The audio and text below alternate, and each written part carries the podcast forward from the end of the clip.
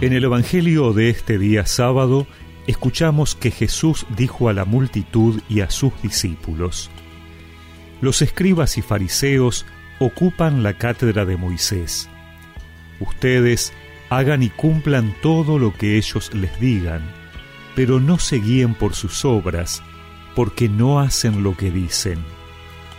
Atan pesadas cargas y las ponen sobre los hombros de los demás, mientras que ellos no quieren moverlas ni siquiera con el dedo.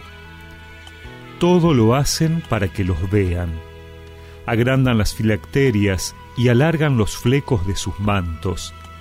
Les gusta ocupar los primeros puestos en los banquetes y los primeros asientos en las sinagogas, ser saludados en las plazas y oírse llamar mi maestro por la gente. En cuanto a ustedes, no se hagan llamar maestro, porque no tienen más que un maestro y todos ustedes son hermanos. A nadie en el mundo llamen Padre, porque no tienen sino uno, el Padre Celestial. No se dejen llamar tampoco doctores, porque solo tienen un doctor, que es el Mesías. Que el más grande de entre ustedes se haga servidor de los otros, porque el que se ensalza será humillado, y el que se humilla será ensalzado.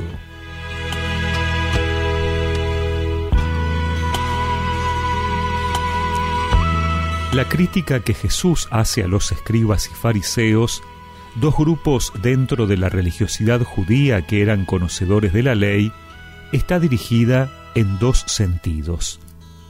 Por un lado, ellos enseñan a los demás la ley, pero no hacen lo que dicen. Es decir, Jesús no descalifica sus enseñanzas, no cuestiona la ley, sino aquellos que, erigiéndose como maestros, no cumplen lo que enseñan y por lo tanto son un mal ejemplo. Por eso Jesús los tildará de hipócritas. Por otro lado, ese incumplimiento tratan de taparlo con la apariencia, vistiéndose de determinada manera o haciéndose llamar con títulos y honores.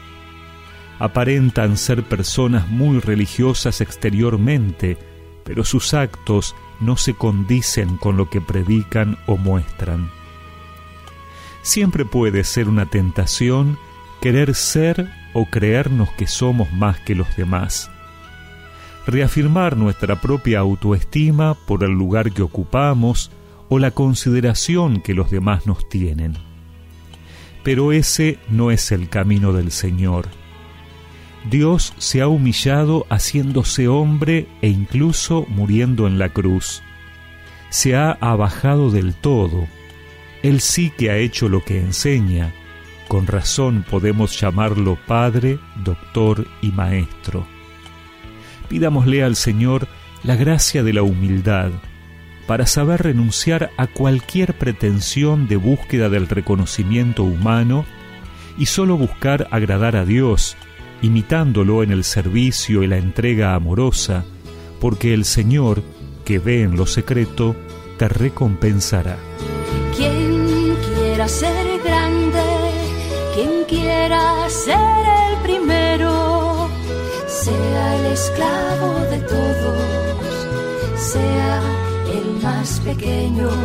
No he venido a ser servido, que he venido a servir y a dar la vida por todos, para que todos puedan vivir.